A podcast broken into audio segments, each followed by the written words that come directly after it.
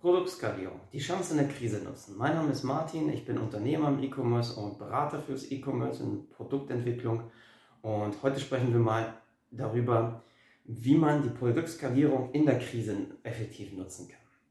Ähm, was ist das größte Problem in der, in der Krise? Liquidität. Ja? Man braucht Liquidität. Ja? Man muss bereit, man muss Chancen nutzen können. Da in der Krise weiß man nicht, wann kommt der nächste Absatz. Ähm, hatten wir auch gerade, da war monatelang nichts. Ja? Und da braucht man Liquidität. Wie macht man das?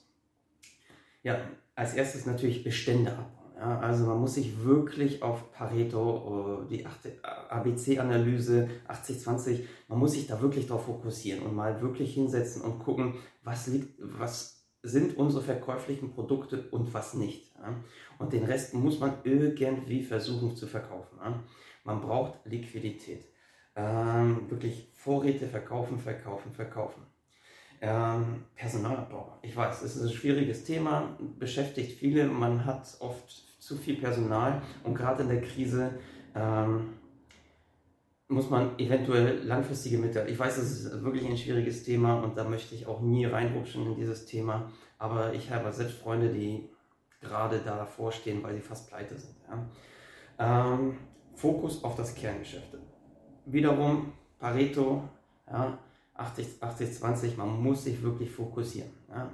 Wie macht man das jetzt? Ja, also wie, äh, wie nutzt man das jetzt als Unternehmen und als Unternehmer? Wie schafft man sich auf die, auf, aufs Kerngeschäft in der Krise zu fokussieren? Ja. Produkte.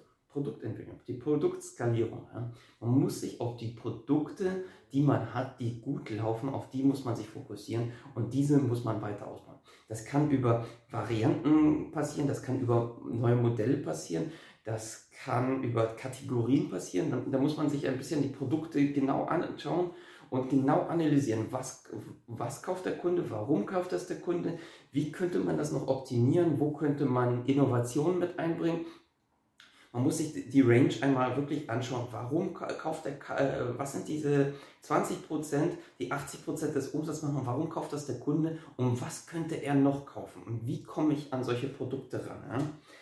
Ähm, also Wettbewerbsanalysen, was verkauft der Konkurrent noch sehr gut, das kann man gerne mit aufnehmen, das muss man natürlich adaptieren, das kann man nicht einfach übernehmen. Das machen viele im Handel, die kopieren einfach das Produkt oder gehen zum nächsten Hersteller und sagen, ach, dann nehme ich das auch mal. Und dann fallen sie ziemlich schnell auf die Nase, weil es dann doch nicht das gleiche ist. Und der Kunde, das sind manchmal nur Nuancen, die über den, die über den, äh, über den Verkaufserfolg eines Produktes äh, entscheiden. Aber wenn man nicht die Erfahrung hat, muss man sich das ganz genau anschauen und sich die Erfahrung äh, entweder zukaufen, reinholen oder selbst die Erfahrung sammeln. Ja? Das, geht, das geht natürlich auch wunderbar. Ähm, Produkte verbessern.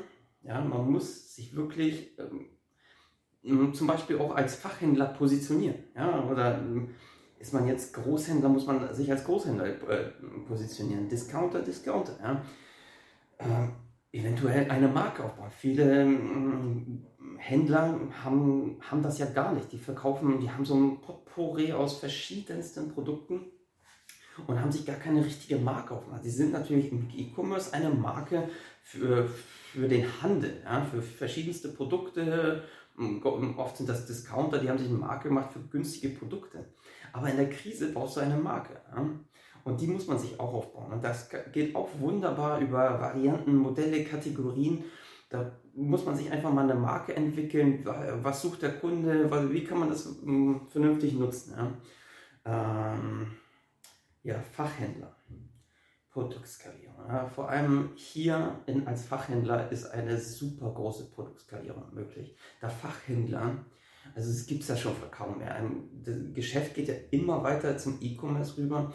Viele handeln nur noch, handeln nur noch, aber wenn, wenn man Ersatzteile braucht, gerade so der Ersatzteilmarkt und was nützt dem Kunden eine zweijährige Garantie? Jeder weiß, die normalen Produkte halten genau mindestens mal die zwei Jahre und danach gibt es das Produkt noch, bekomme ich ein Ersatzteil. Das ist für viele Kunden, besonders in diesem mittleren Bereich, der, der viel Masse ausmacht. Ja? Also nicht der untere Bereich, wo sich viele äh, Kunden mit wenig Geld, sagen wenig Budget rumtreiben und die Produkte günstig sind, ist auch schwierig Geld zu verdienen. Oder diesen Premium-Bereich, der, der, auch sehr schwierig ist. Ja? Also nicht unbedingt schwierig, aber es ist halt ein begrenzter Markt. Ja? Man muss immer mal schauen, wo man sich da positioniert. Und gerade da ist in der Produktskalierung viel zu holen, weil der Markt einfach größer ist. Es gibt Kunden, die suchen, die haben immer dieses Produkt gekauft, aber wenn man andere Produkte mit anderen Varianten diesem Kunden nimmt, dann würde er wahrscheinlich diese noch nehmen oder es kommen sogar neue äh, Märkte dazu. Ja, also Fokus, Liquidität, Fokus auf Kerngeschäft und Positionierung, ja, das, das wären so meine Empfehlungen. Vielen Dank fürs Zuhören. Wenn ihr Fragen habt, dann wendet euch einmal kurz an mich, schreibt mir unten einfach in die Kommentare rein oder ruft mich an, meine Telefonnummer ist hinterlegt. Euer Martin, danke. Vielen Dank fürs Zuhören.